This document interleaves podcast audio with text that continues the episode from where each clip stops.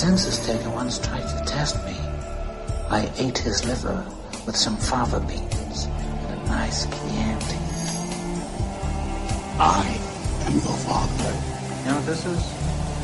It's the world's smallest violin playing just for the waitresses. Você está escutando Bate-Papo na Masmorra. This is a tasty burger. I'm locked in here with you. You're locked in here with me. Say hello to my little friend.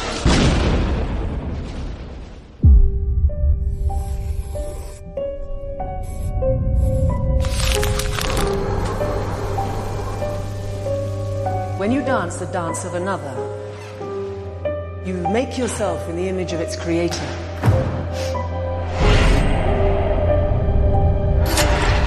I feel like I'm not even here yet. Madame incredible. One, two, three. The way she transmits her work. You have to decide what is it you want to be for this company. There's more in that building than what you can see, Doctor.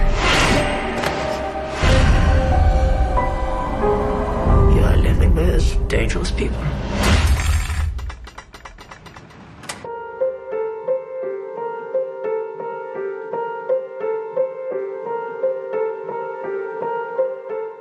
Ouvinte! Estamos mais uma vez aqui conversando sobre cinema e esse aqui é o Batendo Papo na Masmorra. Eu sou Angélica e hoje eu trouxe aqui pela primeira vez uma pessoa com a qual eu já me relaciono aqui na internet, da qual eu tenho muita admiração, o Vebs. Tudo bem contigo, Vebs? Se apresente, querido. Opa, olá, ouvintes da Masmorra. Aqui quem fala é Web Júnior, eu sou professor de cinema, dei aula em algumas instituições, mas acho que o que eu gosto de me identificar e me apresentar nos lugares não é nem tanto por ser professor de cinema, mas é por ter sido cria do nosso querido mestre Carlão Reichenbach, né? Que é diretor de cinema, ele tinha criado as sessões Comodoro, da qual começou comigo, depois terminou com o nosso querido Leopoldo Taufenbach como, é, digamos que capitão de fragata, né? Que é o que ajudava o Carlão a exibir os fi filmes extremos que ele gostava de chamar. E isso acabou me influenciando, e hoje em dia, dentro do ensino, sou um cara que utiliza muito cinema extremo, cinema de gênero, para poder ensinar é, aos alunos os valores desse tipo de, de, de cinema. Ah, muito legal, muito legal. Adorei, hein? Olha, já tô aqui curiosa, querendo poder ser aluna de você, hein?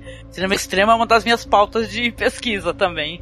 legal. Eu, eu, costumo chamar, por exemplo, vai, eu, eu dei aula em São Paulo, depois eu morei em Santos, dei aula na Unimonte, que hoje chama São Judas, né? Campus Unimonte.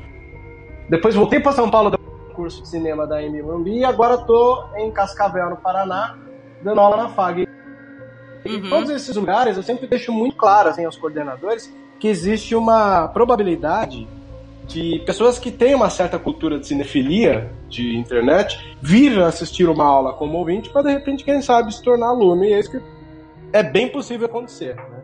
Ah, legal, legal. Muito obrigada por estar conosco aqui, viu, velho? É um prazer, é um prazer imenso. Legal. E também com o meu amigo que gravou conosco aquele podcast maravilhoso de final de ano, o Luciano Miranda. Tudo bem contigo, Luciano? Tudo bem, Angélica. Um prazer estar de volta aqui com você. E agora com, com o Vebs, o qual eu já quero começar falando que eu sou um fã, né? Sou um admirador oh. do trampo oh. dele. E Sim, é, é um prazer muito grande estar ao lado dele e seu também, é lógico, aqui para mais um bate-papo aí. Ah, maravilhoso. já me apresentei da outra vez, acho que não, é, não precisa fazer é, novamente. Ah, legal. Não, depois a gente faz uma divulgação do cineclube que você tem também, que eu, eu achei muito legal o teu trabalho, então isso é muito bom.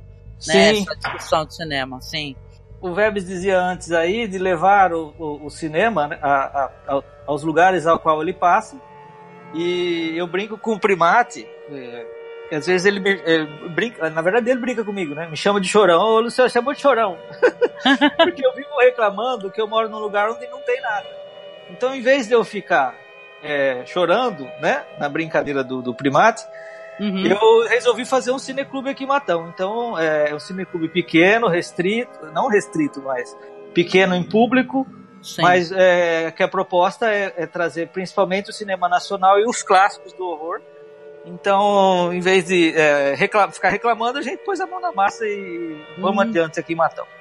Sim, nossa, eu tô aqui me sentindo muito confortável, porque eu sou muito fã também do gênero, então eu tô muito bem acompanhada, viu, ouvintes? Poxa, até eu, eu, quero aproveitar e agradecer o, o, Luciano falar de fã, assim, é, é, digo até assim, nem acredito que eu possa ter fãs, mas acho que a amizade é o que legitima, né? É, Lógico. Torna, o que legitima muito a gente são as nossas amizades, né? Quando a gente, por exemplo, tá na internet, se posiciona ali nos seus gostos, nas suas maneiras de enxergar o mundo, ter, você poder virtualmente olhar para o lado e, e notar que tem pessoas ao seu lado que acredita, né?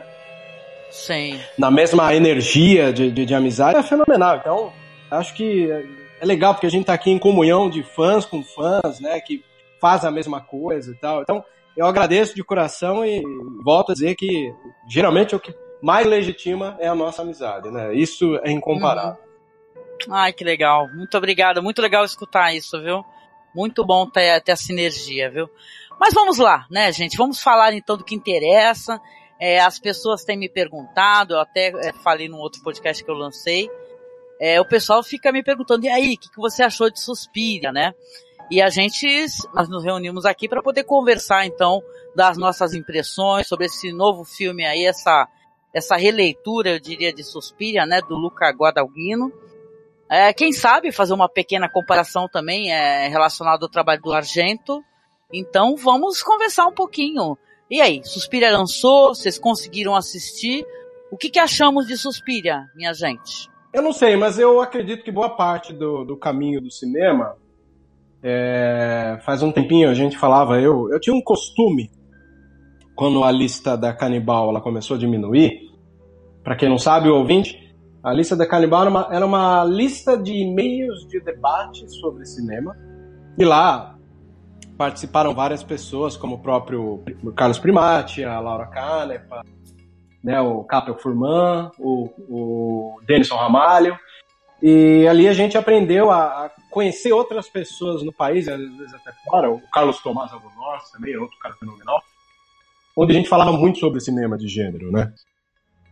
E eu vou dizer que daquela época ali, pouquinho depois, até eu posso dizer no auge da revista Cine Monstro, eu tinha costume de ligar muito pro Primate e conversar. E a gente comentava que quando o cinema caía no limbo, ou seja, ele, ele perdia conexões ou, ou, situações que ele podia falar, ele voltava a, a trabalhar o gênero de horror.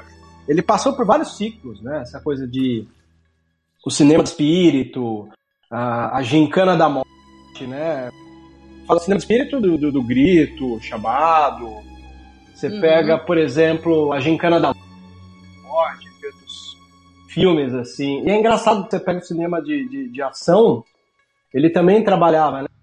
Frases, Maze Runner, era sempre uma gincana. E existiam os filmes da gincana da morte, que é essa coisa da, da a engenharia mais do da morte, sabe? E você tem uh, aquele tipo de cinema que estava emergindo que acabou sendo atrapalhado pelo quê? Hollywood, quando ela queria inserir novos direitos no caminho dos seus filmes, ela chamava muita gente, né, do mercado de videoclipe, né? O Fincher, a gente sabe que é um exemplo disso. Ele dirigia clipes Sim. da Paula Abdul, né? Uhum. E, e, foi acabar dirigindo ali o Seven e hoje em dia ele é um diretor conciso que faz filmes que, hora ou outra, acaba beirando o gênero, né? E eu penso que o caminho do, do, do, cinema gênero, ele se perdeu um pouco no começo, quando alguns diretores de clipe, como, como pensar o, o remake do, do, do, do, Texas Chainsaw Massacre, né? É, uhum. entre outros, eram dirigidos por diretores de videoclipe, Martin Stell, entre outros. Só que agora, eu acredito que eles viram que o feito de uma maneira muito teorizada, e isso a gente pode lembrar, Walter Salles Jr. dirigindo Água Negra, né? E que não convenceu muito os fãs de gênero, talvez pela falta de particularidade que esses diretores tenham com o gênero. É, por que, que eu estou dando toda essa volta? Para mostrar que, vez ou outra, algum diretor se acerta nisso. Um exemplo, claro, é, quando anunciaram o remake de é, Quadrilha de Sádicos, né, é, eu fiquei tranquilo, porque como o diretor era o Alex Zaja, me deu uma certa tranquilidade de pensar que é um cara que estava dentro do cinema de gênero, isso não ia Sim. causar nenhum tipo de transtorno no filme no final. Outra coisa que também tem ajudado muito, há um filme que ficou marcado lá no passado e o diretor vai fazer. Aí a mídia vende com uma ideia de um remake, e no final você vê que não é bem um remake, às vezes ele é quase um faz, é quase um, um revival, né? Que é uma coisa que aconteceu, é, por exemplo, com Mad Max, né? O George Miller, dono da trilogia original, fez sua própria obra, atualizou, né? Afinal, o mercado de Hollywood cobra uma atualização. E a gente sabe, tem filmes que dá certo a atualização, por exemplo, protagonismos femininos funcionou em Star Wars, mas não funcionou em Caça Fantasmas, né? E... É verdade, teve um rechaço do público, sim. A galera não gostou. Eu até briguei, eu acho legal a representatividade no cinema, né? Sim. Ter esse desdobramento, colocar com os personagens. É, mas depois que eu fui Caça Fantasmas, eu vi que não é um filme tão bom mesmo. Não é o caso de Star Wars, que, embora não dialogue muito com aquele fã ressentido do passado, ele ganhou uma experiência interessante. Então, quer dizer, olha que interessante você analisar o capítulo do cinema. É, se antes jogavam remakes para diretores de videoclipe entrar no mercado de Hollywood, por exemplo, o Zack Snyder virou estigmatizado com aquela coisa de fast slow do cinema dele, mas eu acredito que Madrugada dos Mortos é um belo remake, por exemplo. Né? Sim, sim, com certeza. Ao mesmo tempo que ele é um diretor que não voltou para o cinema de gênero. Mas aí, como eu disse, o Alex Age é um cara que fez o remake de Padilha de Sádicos e se manteve nessas outras gênero, o Espelhos do Mal, né? Entre outros filmes aí. O próprio Del Toro é um cara que pasteurizou para poder agradar o Oscar, mas a gente vê Sim. a presença, né, do, do, do, dessa coisa do horror no filme dele. Ainda, ainda tem um, uma assinatura o tipo de filme. E no caso de Suspira, quer dizer, tem toda essa volta, né? né o diretor uhum. ele já havia me chamado a atenção por causa de dois anos atrás ele fazer o Call Me By Your Name. Sim. Que é um filme que, na época, eu não dei muita atenção, acabei deixando ele mais um fora dos que concorriam a prêmio de melhor filme. Acabei assistindo eles depois da cerimônia do Oscar e me arrependi amargamente de não ter assistido o filme na época. Né? Por quê? Ele é um cara que soube controlar e usar a noção de tempo, espaço e câmera e principalmente quando se fala em tempo, é como ele desenvolve os diálogos, uhum. como ele vai desenrolar isso daí. E o Suspiro, embora muita gente comente, eu mesmo, às vezes falo que às vezes ele pode se tornar um pouco longo, mas quando ele chega naquela doideira final, uhum. Ele chega com louvor, ele chega com, com, com, Você vê que o, que o diretor tinha um know-how pra poder segurar né, o, o Suspiria. É nessa que ele, que ele me agrada. Quer dizer, acho que às vezes os marinheiros de primeira viagem que vão esperar ver muita coisa da gente, não vai ver, porque o filme está contextualizado com uma atualidade grande, embora o filme se passe ali nos horrores de pós-nazismo. Sim. Né? E, e, ele distancia, assim, acho que do original, mantém algumas matrizes interessantes, que é aquela coisa um conservatório das mulheres, né? Ali virou um negócio do balé. Sim. Né? A presença forte de, de mulheres que ferem mulher, mulheres, né? E mal imaginava a figura masculina deitada enquanto eu estava em pé.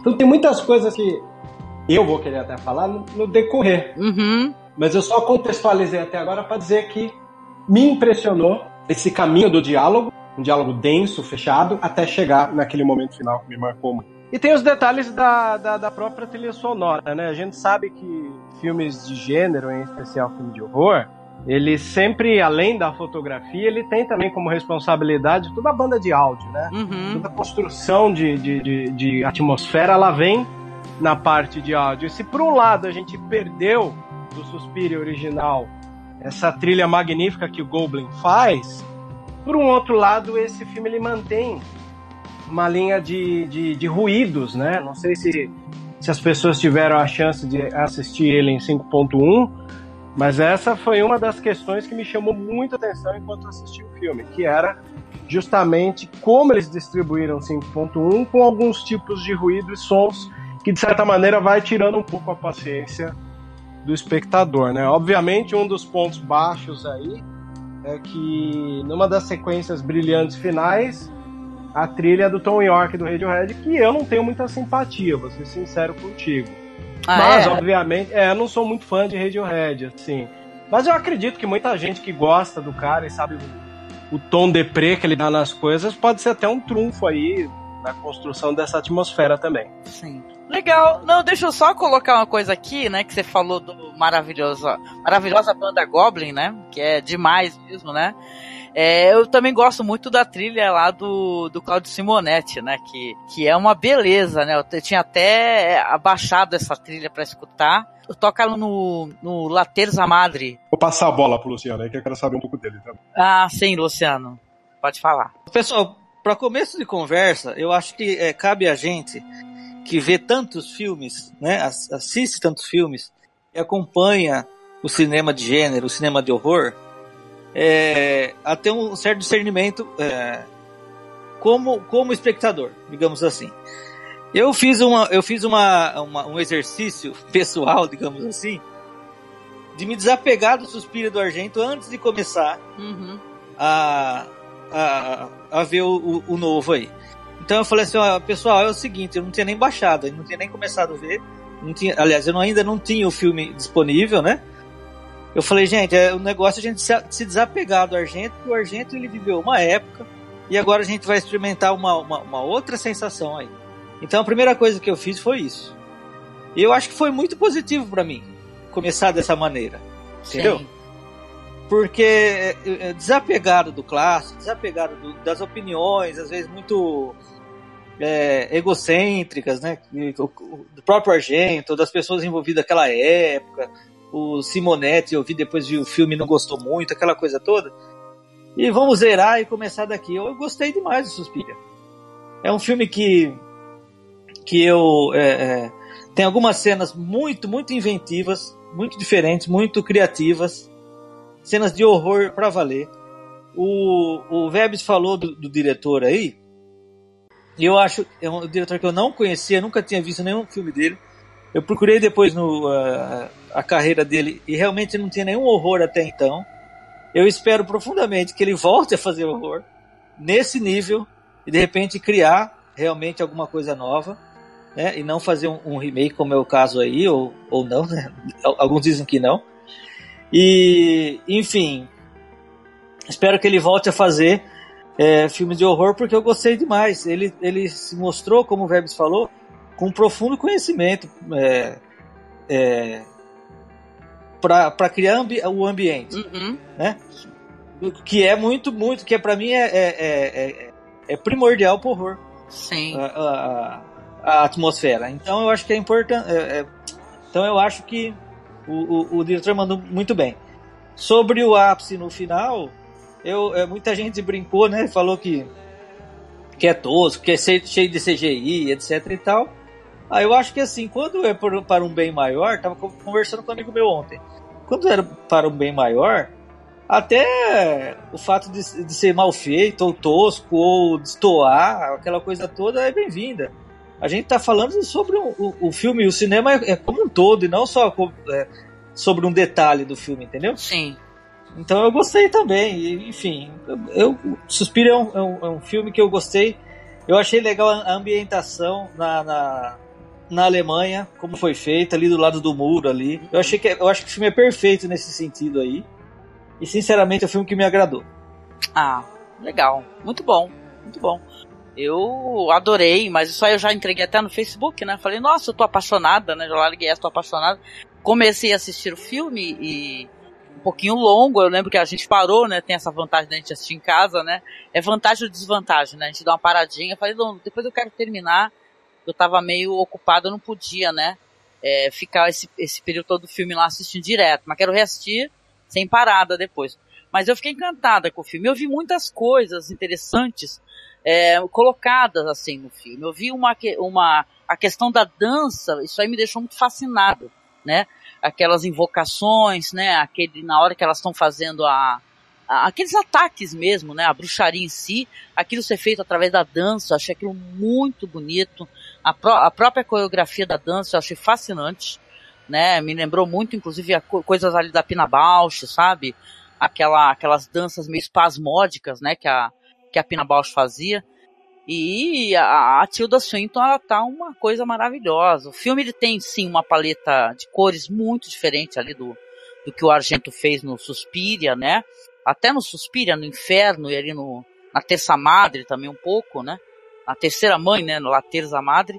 Então eu achei um filme fascinante, o viés político é interessante, porque eu acho que o filme, inclusive, ele coloca essa questão do, do, do, do É, acho que tá uma questão do preconceito e tal. Ele coloca o nazismo ali como uma coisa a se aflorar, né? Porque a gente, se, se a gente for parar pra pensar, esses protestos aí onde está contextualizada a história, que é do Baden-Meinhof, eu acho o nome, né? Foi na época quando o, o nazismo começou a aparecer, né? Células, né? Na, na, na Alemanha e a, a, o, a galera da esquerda atacou, né? Mas atacou violentamente, né? Teve aquele sequestro do avião que é mostrado ali no filme, ali numa subtrama, né, e tal, mostra.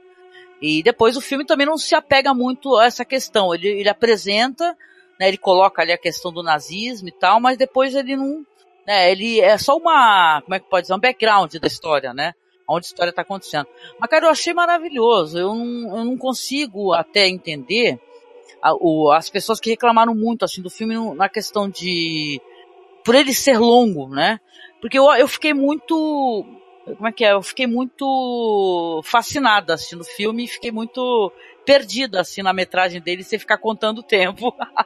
pra mim foi assim, entendeu? Esse lance que você falou, viu, Luciano, da, do final, eu achei lindo o final. Eu também não achei tosco aquele negócio de desacelerar os frames do, do filme, né? E tal, e a, a Madre Superiorum lá, aquilo foi lindo, né? E cada um tem uma leitura, né? Tem gente que fala que o filme é uma, uma crítica à mulher, a, a, mulher poderosa que ataca outras mulheres. Eu acho que acho que o filme, De jeito nenhum. Eu acho que o filme ataca na verdade o poder exacerbado, sabe? Então, assim, só colocando essa questão, né, já que eu sou a única mulher né, daqui, assim, eu acho que ele ataca assim o poder exacerbado, seja na mão de quem ele tiver. Se for na mão de uma mulher, né, até a questão da maternidade que tá ali, aquele viés da, a, a, acho que a menina, a Dakota Johnson, a personagem dela é de uma família é, quaker, né, acho que é quaker, assim, aquelas famílias é, que vivem sem, né, sem nada, sem ter muito contato com o mundo. Então eu achei isso muito maravilhoso, assim. Pode falar, viu, Vebs? O Vebs pediu a palavra. Fala, meu querido. Opa! Então, até pensando na estrutura da grande peça de três atos, ele segura muito bem a gente, né? Porque a hora que, ele, você, a hora que você tá tentando entender aquela personagem que vai lá e fala com o psicólogo, o psicólogo sendo atraído por uma trama, a apresentação da escola de dança, né? Aí rola a primeira dança, que tem o, o primeiro momento impactante do filme, que vai ali, como eu posso dizer, fechar o primeiro ato do filme, né? Aí você vai acabar conhecendo o grande grau de imersão maligna que a escola tem, né? Num segundo ato do filme, e vai terminar naquela belíssima dança, onde as mulheres estão ali. Não vou dizer um pentagrama, mas estão ali espécie de dança, como você elogiou. Legal, a dança. É né?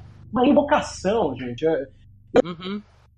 legal, porque às vezes a gente lê, viu? Quem consumiu livros de, de, de que tem um viés mais.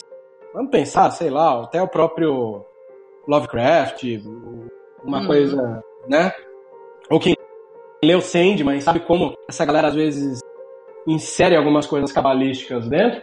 Eu achei magnífico, quer dizer, a dança, que é uma coisa tão suave, bonita, o corpo esplendoroso da mulher ali trabalhando, e você vê aquilo em prol de uma força maligna. Uhum. Aquela, aquela, todos aqueles desenhos no chão enquanto rola, o que é muito comum a, a audiência, né, da, da, primeira, das danças, né, antes delas serem colocadas ao público lá, é feita numa audiência como foi no finalzinho do segundo ato do filme, né? justamente aquela hora que todas dançam com as cordas vermelhas. Sim. Acaba se tornando ali parte da, da, da, de como se vendeu o filme. E vou aproveitar que você falou da paleta de cores do filme. O Argento, que é um cara que desde a lida da 70 trabalhou uma paleta de cores, uma iluminação quente, assim, né? Uhum. Eu até é, identifico nessa, nessa Suspira de 2018 um trabalho também na direção de fotografia, porque eu não sei eu lembro vagamente, assim, nos primeiros momentos de pesquisa de direção de fotografia, quando eu ia ensinar para os alunos, eu lembro quando eu descobri essa fotografia lavada é, assistindo O Exorcista, né? E hum. depois fui descobrir que, que, que, que, o, que o diretor era fã do Berg. Né? Olha! Uhum. Pois é. Então você acaba descobrindo essas questões que acabam influenciando na fotografia do filme. Então, esse Suspira tem essa imagem, uma coisa meio lavada, uma coisa que nitidamente quem assiste vai falar: peraí, esse filme não é o filme hollywoodiano. Na, na própria proposta fotográfica do filme, você não consegue enxergar um, um trabalho com, com a cara do, do, dos Estados Unidos, né? Uhum.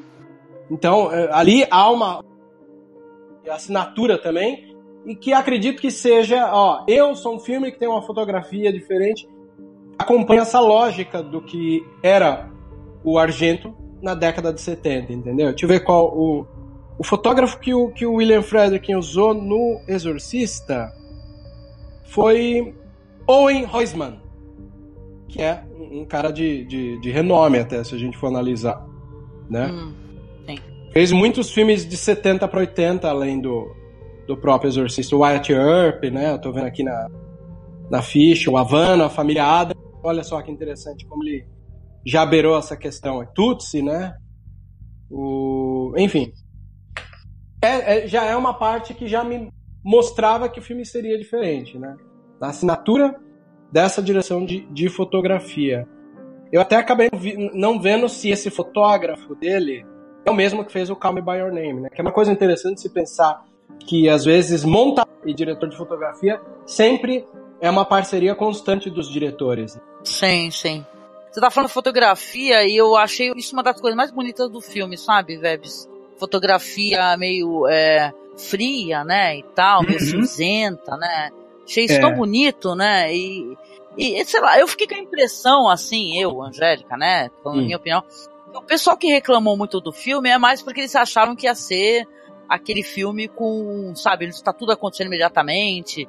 Teve gente que reclamou muito dos diálogos, coisa que eu gosto muito, no, na verdade, num filme. Eu fico, às vezes, até meio triste quando a gente assiste um filme muito bonito e os diálogos são muito ruins, então achei muito interessante os diálogos, sabe? Então, achei um filmaço nesse sentido, assim, sabe? Eu vi, eu vi mais do que uma pessoa falar que era um filme com muito diálogo. Eu, sinceramente, assistindo o filme, não tive essa impressão. Hum. Quer dizer que se não. A mim não incomodou, entendeu? Quer dizer que. Uhum. Sei lá. é. Poxa, galera, eu acho até. É aquela coisa, assim. Eu acho que o que me preparou pro Suspira foi ter assistido o Call Me By Your Name, porque o Call Me By Your Name tem uma tocada, né, do diálogo, que vai te sustentando o filme inteiro. E acho que se a galera ah, tá terminando o primeiro ato do filme e já desligou, ah, não, tem um diálogo, é... é normal a pessoa recusar o filme inteiro, né? Ainda mais, eu fico imaginando qual momento do dia a pessoa vai escolher para ver o filme. Eu descobri que é, toda vez que eu assistia filme muito tarde e ele é carregado de diálogo, obviamente eu ia acabar capotando. Sim, Agora, nesse período, esse período de férias, eu estou me dando ao poder assistir dois filmes por dia, um depois do almoço, porque é férias, né? O professor tá no uhum. recesso. Sim. E eu acabo vendo um depois do almoço e um à noite, não tão tarde, para poder absorver melhor. Olha aqui.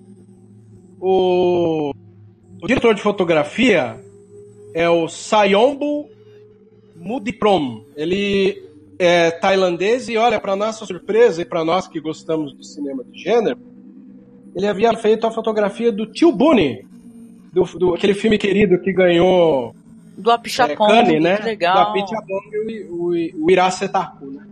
É, e é legal, a fotografia realmente remete, você vê que é um, é, foi Olha, chamado um profissional pela assinatura dele. Tô bem feliz. Vivendo e aprendendo. Pô, me deixou mais elevado agora, porque se tem um cineasta que eu acho fascinante, é esse Apichatpong aí, é o Eracetaku, né? Ele, ele é. gosta que chame ele de Joey, né? Porque é mais fácil, né? Chamar ele é. de Joey. Mas é lindo, ele tem filmes sensacionais. Nossa, que legal. Não sabia não. Quer dizer que, ó, além de, além de, de, tudo, né? Quer dizer que tem alguma coisa nesse filme de interessante. É, alguma não, muitas coisas, entendeu? É, o diretor de fotografia em... já veio de Você vê? filme de gênero.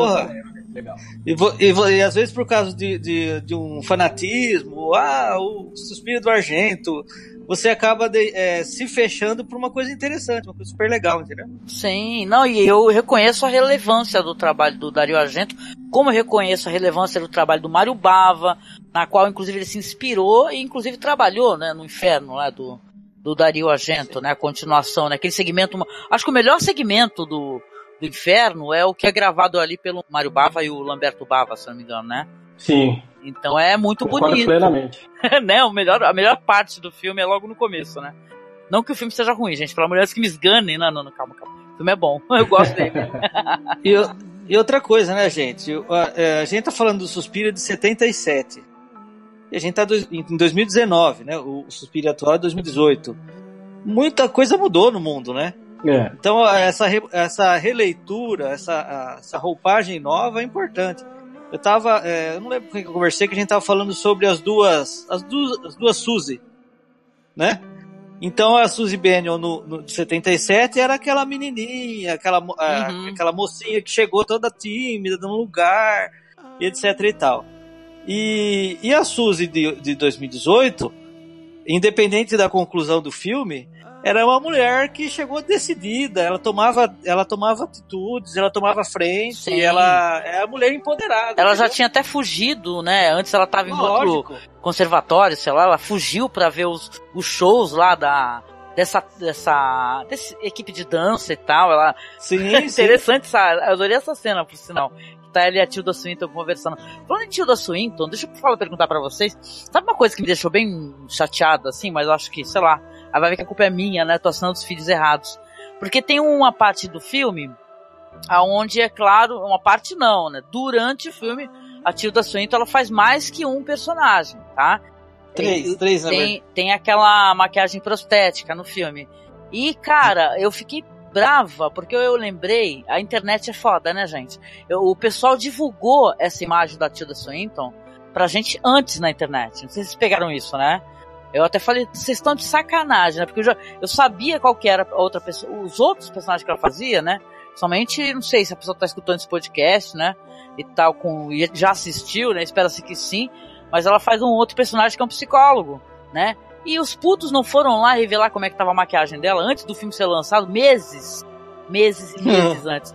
Aí eu falei, ai, tá, que chato, né? Porque tá tão precisa aquela atuação que ela é uma atuação física para além da maquiagem perfeita, onde você fala, caraca, não é. Não é, não pode ser, não pode ser. Aliás, é, você falou aí do Suspiro Antigo, só mencionando que tem ali uma, uma, um aparecimento da, dessa atriz do Suspiro original, fazendo a esposa, né, do, do psicólogo, né? Muito Sim. bonito, é muito curtinho, mas é muito bonito ela aparecendo. Sim, é, é Jessica Harper, né?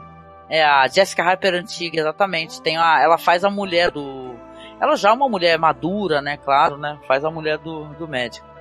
Você sabe que esse lance da, do- dos dois papéis, né, da, da Tilda, além da- do principal, eu vi sem saber.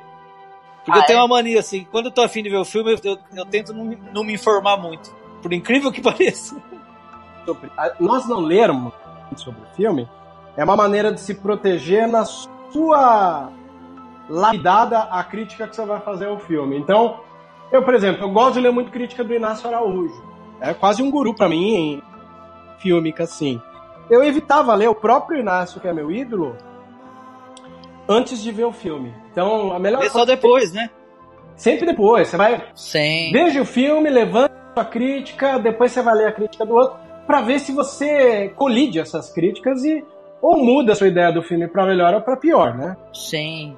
Essa questão da, da, da atuação física que você falou me lembra como é importante em alguns filmes nos dias de hoje. Por exemplo, se a gente parar pra pensar como o Doug Jones é um parceiraço do, Do Del Guilherme Toro. né? Del Toro. fazendo todas as criaturas corporais. A gente vê como esse estilo de atuação, onde o corpo fala, ele está se tornando importante cada dia que passa. Né?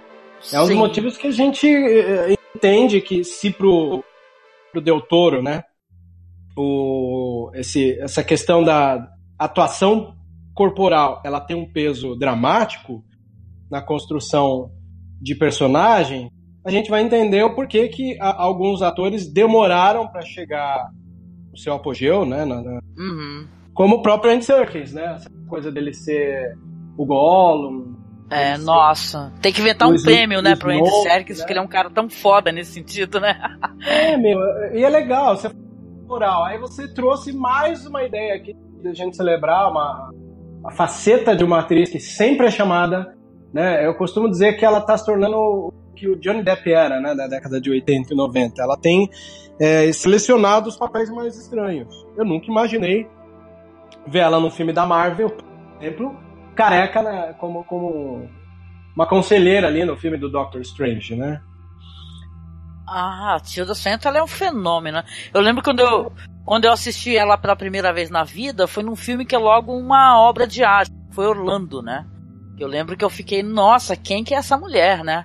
Você se apaixona imediatamente pela, pela atriz, né? Que ela faz dois personagens também no, no filme. Aliás, o mesmo personagem, mas com dois gêneros. Né? Muito legal. É. Você assistir Orlando é muito bonito. Eu não vi esse filme, tô feliz. Acho que realmente a primeira vez que eu acabei vendo um filme dela deve ter sido no Nárnia, não sei.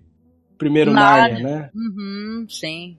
Só tem brilhado papéis excêntricos, né?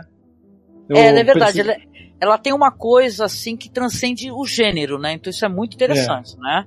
A aparência dela tem uma aparência muito interessante que transcende o gênero. Ela pode interpretar homem, mulher, mas no caso aí do Suspiria foi impressionante que ela, ela usando essa, essa maquiagem prostética, ela tá perfeita. Você, você daria o lugar no ônibus pra ela. Daria. Daria. Eu fui, eu fui, eu me senti, eu- fui convencido visualmente a isso, né? Eu também fui um daqueles que infelizmente tive spoiler da- do traje dela ser psicólogo, né? Aham. Não sabia de um terceiro papel, descobri depois desse terceiro papel, né, dela. São três, né, que ela tem, né? Sim. Três, é. Uhum. Então, eu, eu não sabia do terceiro. Descobri o primeiro da pior maneira, o psicólogo. O dela, que é muito legal, né? E, meu, sem palavras. E, obviamente, outro papel que eu gosto muito dela é no Jim Jarmusch, né? Only, Le- Only Lovers Left Alive. Sim. É um outro filme genial, que é um... Onde os vampiros são tipo vegetarianos, né? No filme do Jim Jarmusch. Que é outra coisa que ela também acabou chamando a atenção e, e, des- e destoa sempre, né? É um belíssimo filme, né? De uma temática já tão explorada, é um filme belíssimo pra época. Eu lembro que eu falei, nossa, mais um filme de vampiro, só que esse filme, ele é para além, né, das questões, né? Fala sobre solidão, né? Tá muito interessante. Eu achei engraçado você falar de vampiro. O Dario Argento ele se manifestou sobre o, o Suspira do Guadagnino, né? Ele falou que trai, E- né? A, a- o Cara, ele falou que não tem a ver com a ideia central que ele tinha pro Suspira dele, assim. E tinha uma galera, porque a internet hoje em dia virou terra de ninguém, então a galera pega pra, pra capar mesmo, né? Aham. Aí embaixo da- da- das matérias dele tem uma galera não perdoando. O que, que ele tá falando? Ele dirigiu Drácula 2000. que dó, né, cara? Não precisava chegar nesse ponto também, né? É, o, o pessoal entendeu isso como recalque, né? Falar assim, ó, É. o, o Argento, você tá aí, não tá conseguindo produzir nada interessante, tá metendo pau no, no Guadagnino aí que tá, né? Recebendo prêmio e o caramba, né? De qualquer maneira, ficou chato isso daí. Sabe por quê? Porque é, É. Foi, foi um roteiro que foi concedido ali, né? Foi tudo certinho, né? É chato alguém, porque, até porque, gente, eu acho que Suspiria, ele é uma homenagem tão bonita, assim. É, é visivelmente alguém que compreendeu o cinema do cara, entendeu? Ele não quis fazer uma falar, ah, fazer algo melhor que você, não. Ele, ele é, uma, é um cinema visivelmente de, de homenagem, né? De um diretor que ele ama. Ele fala que ama. É, os, os filmes estão deixando de se tornar remake porque eles estão criando vida própria, essa coisa, ó, vamos trazer um filme lá da década de 60, de 80, fazer de novo? Vamos, vamos fazer. A galera repensa os caminhos, sabe? Não, ah, esse dialoga dia? Não, não vai dialogar. Vamos readaptar, vamos atualizar. Ô Vebs, eu queria inclusive, você tá falando de uma coisa é, que eu tava já há algum tempinho aqui pensando em levantar. É, essa questão do remake. Eu tenho uma, eu tenho uma, uma- um entendimento muito empírico assim do cinema. Sou um cara que é, leu muito ou estudou a história do cinema. Eu sou um fã que vê desde sempre, desde os anos 80, lá no comecinho. É, é para mim esse filme é um remake. O Suspiro é um remake do Suspiro de 77. É, o que, que define? Vamos aproveitar sua. sua vamos Boa. abusar de você aqui. o que, que define o que é um remake? Pra mim é um remake. Apesar de né, ser uma ambienta- ambientação um pouquinho diferente, a história é muito parecida. Pra ser um remake, eles têm que seguir quadro a quadro? Como que é isso? Eu, sei lá. O que, que você me fala sobre isso?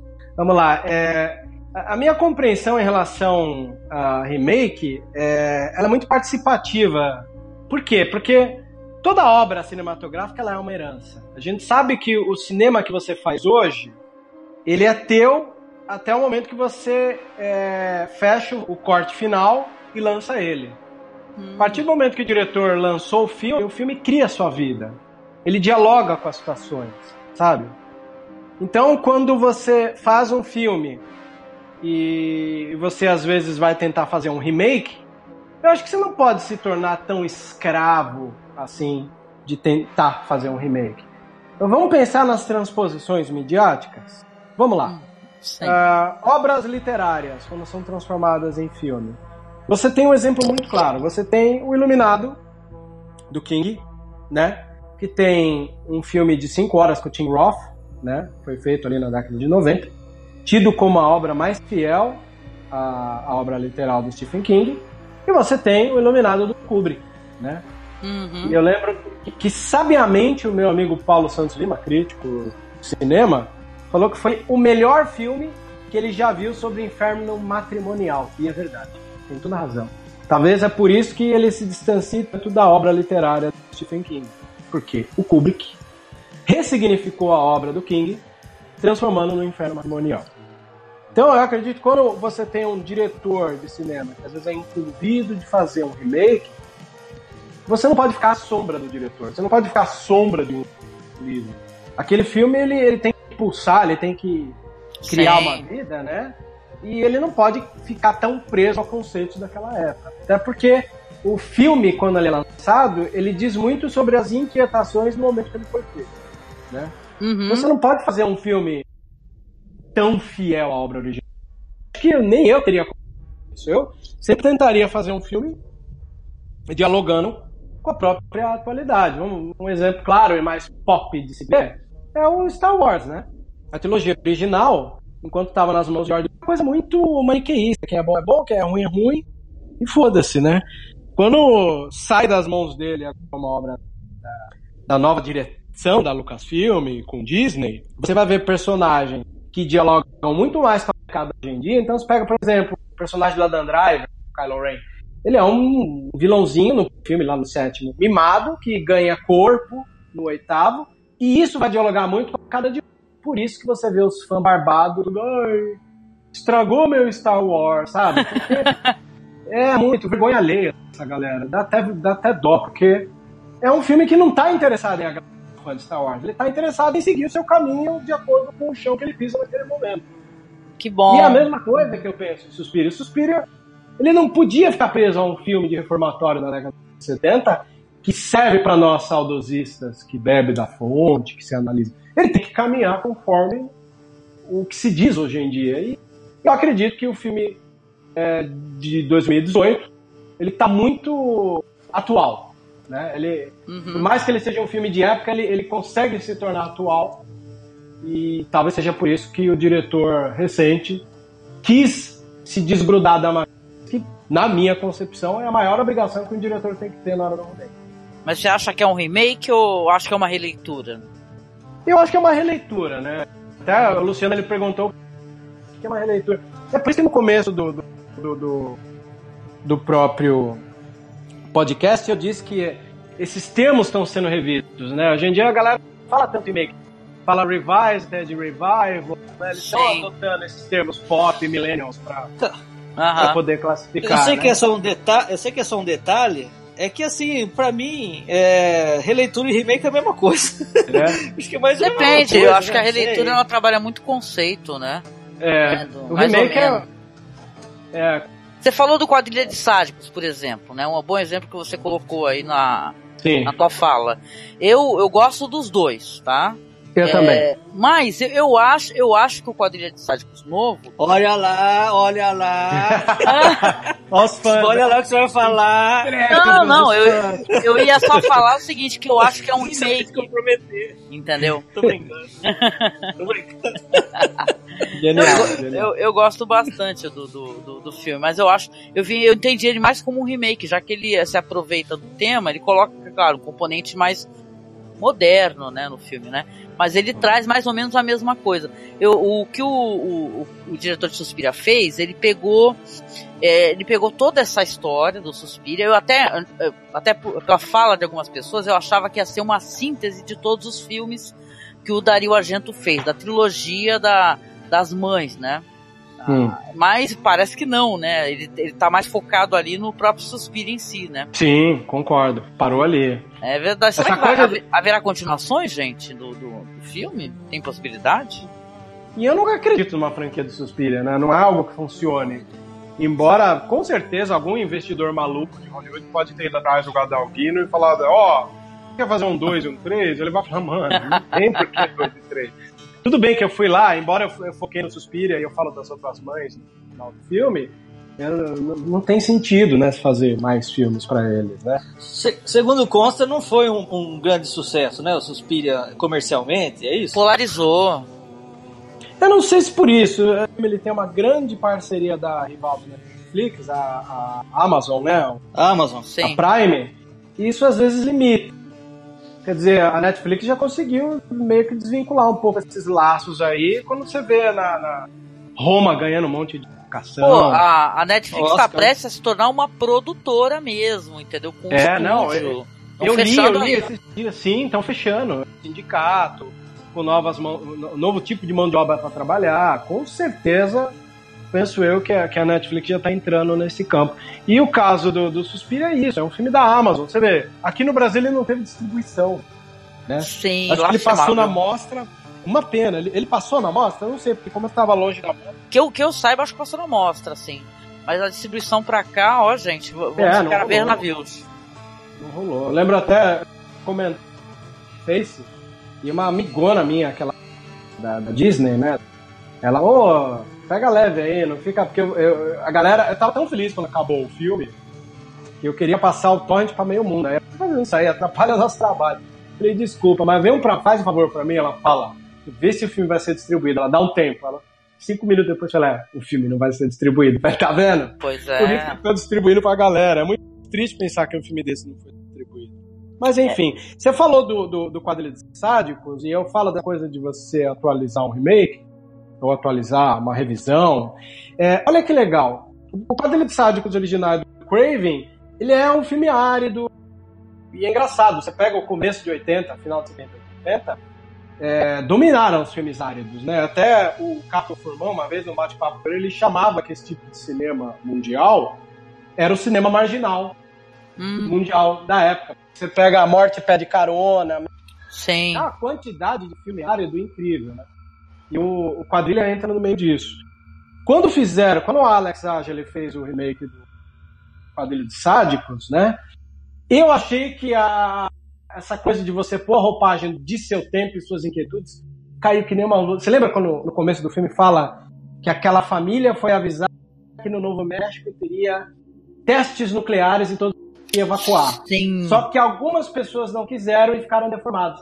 Gente, isso não tem no original do Craven. E porque até a gente vai entender esse, esse lado monstruoso do governo americano impositório é, só em E é uma filmes como- coisa, detalhe, é uma coisa real mesmo, gente. Houveram esses testes aí e até os soldados americanos ficaram deformados. Nossa, fotos tenebrosas. Impressionante. Pois é. E, e dialoga essa, essa coisa. Não, vamos fazer. Foda-se vocês. Aí isso já abre precedente pra gente falar, por exemplo, de Hospedeiro, né? Que é um filme também sobre a imposição americana, de testes químicos e tal. Mas tornou o filme viável. É o remake do, do, do Quadrilha de Sádicos atual. É isso que eu quero dizer. O, o, o Suspiria de 2018 ele trouxe uma atualidade e um frescor pro Suspiria do Argento. Já falando, é, continuando falando sobre é, remakes aí, etc e tal, e sobre a releitura que o Web está falando, né? Ser feita uma releitura, ser buscado novos elementos, etc e tal. Inclusive de, tecno, de, de tecnologia. Vocês conhecem o filme é, O Maníaco, Maniac, de uh, 1980 ou não? Sim. Uhum. Não conheço esse filme, acredita? Ah, então você vai ter que conhecer, velho. É. Opa, vocês me passam esses torrent aí que tô, na, tô, na, Tem tô o- nas férias. Tem o Tá de remake do. Frodo, né? No... do Frodo. É, o remake do. Frodo. Então, o que que acontece? É, eu não quero dar spoiler pra você, viu, velho? É, mas é assim, o Maníaco é um filme dos anos 80, né? Que é um maníaco, que é o... Eu esqueci o nome do ator lá, o Spinell, Joe Spinell. Ele tá ótimo no filme, é um filmaço, de um slasher, etc e tal. É, refizeram esse filme em 2012, que a gente fala que é do Frodo, é porque ele fez o, o ator principal no filme. Sim. Inclusive, vamos fazer o link aí para não falar que eu tô tão perdidinho aqui. O Alex Ark fez o, o, roteiro desse remake do Maníaco. Uhum. O que, que eles fizeram na releitura? Para dar uma, uma, uma, revolucionada na coisa. Não, não só dentro de um contexto histórico, e sim um contexto estético e cinematográfico. Fizeram um, um filme só em primeira pessoa. Então eles transformaram um filme normal, um, filme, um bom filme é, comum dos anos 80, né, gravado de uma maneira tradicional, e transformaram ele inteiro em primeira pessoa. O, o Frodo aparece o rosto dele no, no, no espelho, você lembra metade do filme, sabe uma coisa assim? E é uma viagem. Quando fala de remake, pra mim é um dos melhores remakes que fizeram do, é esse do Maniac aí. Ah, legal. É legal, cara. Tô surpreso com mais um filme de primeira pessoa. Porque na minha memória tinha o Escafandro e a Borboleta, né? Do Schnabel lá, que era uma narrativa a partir de um cara que sofreu, acho que um derrame e tava na cadeira de rodas. Tem um que parece uma brincadeira feita com GoPro.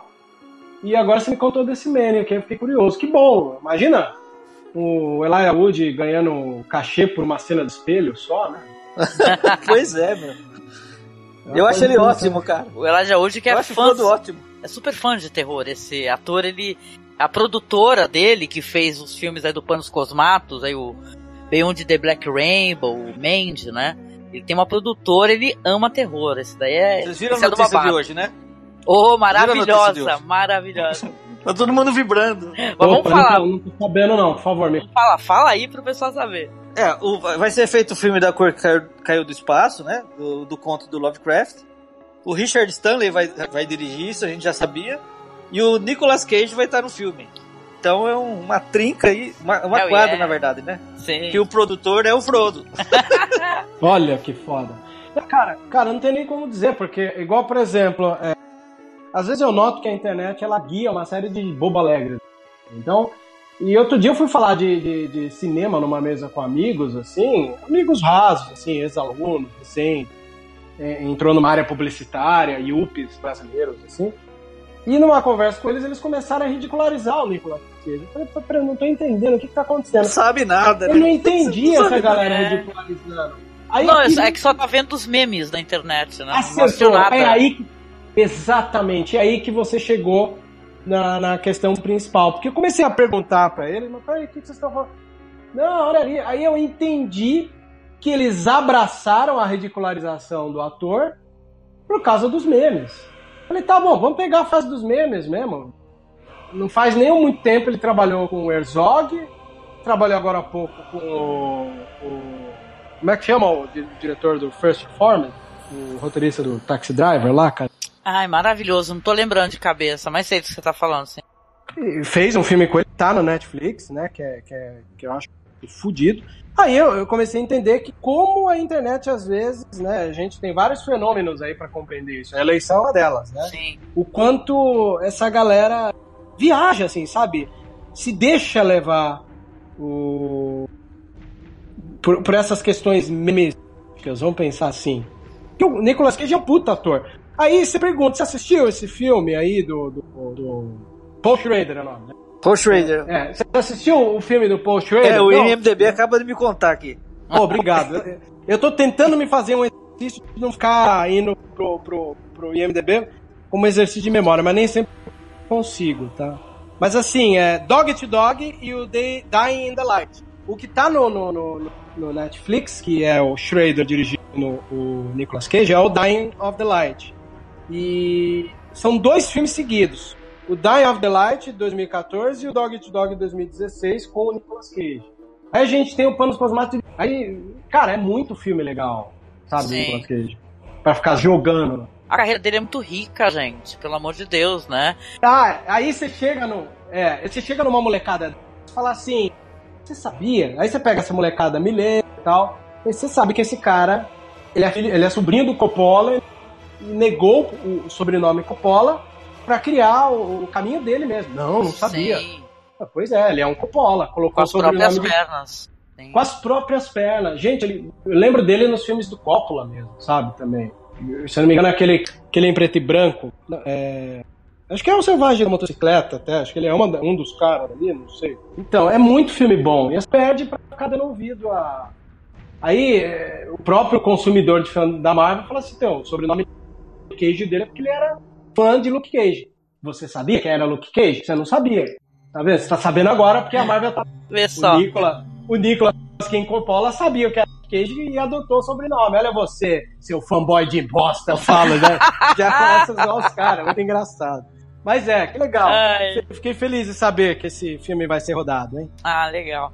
Mas olha, foi um bate-papo maravilhoso, assim. Eu, que, eu queria ter muito mais tempo conversando com vocês. Quem sabe numa próxima oportunidade vocês aceitem um convite pra gente poder conversar mais sobre outros assuntos, sobre gênero. Com certeza. Tá uma aula aqui, entendeu? Eu tô adorando, tá muito bom. Mas, poxa, eu quero agradecer aqui ao Vebs por participar conosco aqui no nosso podcast, falando um pouquinho de Suspiria, dando impressões sobre cinema de gênero. Vebs, muito obrigado. Se você tiver um blog e quiser fazer um jabá também, pode ficar à vontade. Curso, tá? Esse é teu momento, viu? Pode falar o que você quiser, meu amigo. Pô, obrigado, agradeço. Foi um prazer estar falando de cinema de gênero. É um momento que eu tenho descanso do, do segmento que às vezes eu gosto de falar. Que assim, embora eu sou cria do Carlão, eu ensino, a minha, o meu guilty pleasure, que às vezes não é tão guilty assim, eu gosto de Star Wars. Todo mundo sabe disso, eu deixo isso muito claro e Uhum. tal. E eu tenho uma- um site de Star Wars que chama Sociedade Jedi, onde eu junto pessoas quase do Brasil inteiro para poder escrever, ensaiar, fazer teste das suas escritas, analisando filme, desenho. Então, Que legal. acho que esse é o único espacinho que eu gosto de falar pra galera. é, Se você gosta de Star Wars, vai lá e curta, né? Porque eu ainda não tenho um, um, um espaço. Mas assim, isso vai ser remediado porque, porque não sei se vocês conhecem. É, tô prestes a criar um canal aí de. tô- estou negociando com o Otávio. É, vocês conhecem o Otávio Mulão não? Não, não conheço. O Otávio é um cara tipo. Quem conhece o blog do JP, que analisa DVDs e CDs, o Otávio Sim, é um eu- cara também. Também é cria do Carlão, não sei se vocês sabem, né? E o Otávio Muli- eh, eh, Mulan, Mulin, não sei. Ele, ele é um cara que tá morando lá nos Estados Unidos agora. E ele tá com grandes inquietudes em relação ao cinema. Mais o fato de que eu tenho um- o Vinícius do, do, do, do blo- do blog Cinema Aqui, mais um Henrique, que é aluno de cinema do Rio Grande do Sul, e o Paulinho, que foi aluno da disse onde eu dei aula e hoje ele está morando em Nova York, a gente vai tentar criar um portal de cinema onde fabrique ali, vamos pensar, podcasts, vídeos e textos. É aí que eu vou tentar abraçar todos os meus amigos para que sejam escritores eventuais de. Então, grandes surpresas nos agradam, aí, nos aguardem, né? Para esse ano que entra. Chama eu, chama eu, chama eu, chama eu, chama eu. Com Eu, certeza. eu- eu- eu já tô aqui com o braço levantado também. Vamos tudo junto. Vai ser colaborativo. Ah, muito legal. Olha, muito obrigado. Eu desejo todo sucesso. Tô aqui na torcida então para sair esse portal, que eu acho que é uma coisa muito importante, gente. Eu sempre falava pro Marcos, a gente aqui fazendo os podcasts, falando de cineastas al- alternativos, né? O quanto é necessário um trabalho também com enfoque assim, agregando muita gente, sabe? Trabalhando junto, né? Então é uma ideia maravilhosa, viu, Vebs? Tomara que dê certo e logo. Por favor. Viu? Poxa, muito bom. Legal, muito bom. E agradecer também aqui ao Luciano, que é um amigaço aí, eu conheci também através do daquele grupo que a gente ama, que é o Acervo Scary. Né? Beijo pra galera do Acervo Scary, que eu acho muito foda. E agradecer, né, Luciano, você pela tua presença num dia que tu tá até meio ocupado, né? Você veio aqui dar tua consideração. Obrigada, viu, Luciano? Ah, eu que agradeço mais uma vez tá- poder estar com vocês aqui. Quando você falou de é, que, que a gente ia falar sobre o Suspiria, eu, nossa, eu comprei a briga na hora porque eu gostei muito do filme. E foi super legal o bate-papo, participar com o Vebs aí. É, espero participar, participar outras vezes, né? É, e tamo junto, é só chamar. É isso aí. Valeu. Foi um bate-papo maravilhoso. Foi incrível. Finalizando aqui o nosso podcast, falar um pouquinho rapidinho das redes sociais, tá? Você tá nos escutando, sabe que a gente tem a nossa página lá no Facebook, tá? Arroba Masmorracine, o nosso blog, visite-nos, é masmorracine.com.br. No Twitter nós estamos como Masmorra Underline Cast e no Instagram também como Masmorracine, tá? Seja convidado a entrar aqui no nosso debate. O que, que você achou? Você quer dar considerações? Comente aqui na nossa publicação, tá? A gente deixa aqui um grande beijo e deseja bons filmes aí pra esse ano de 2019, né, gente? Valeu, galera. Evo é. Tchau, tchau, gente. Obrigado, hein? Falou, beijo, tchau. No tomorrow.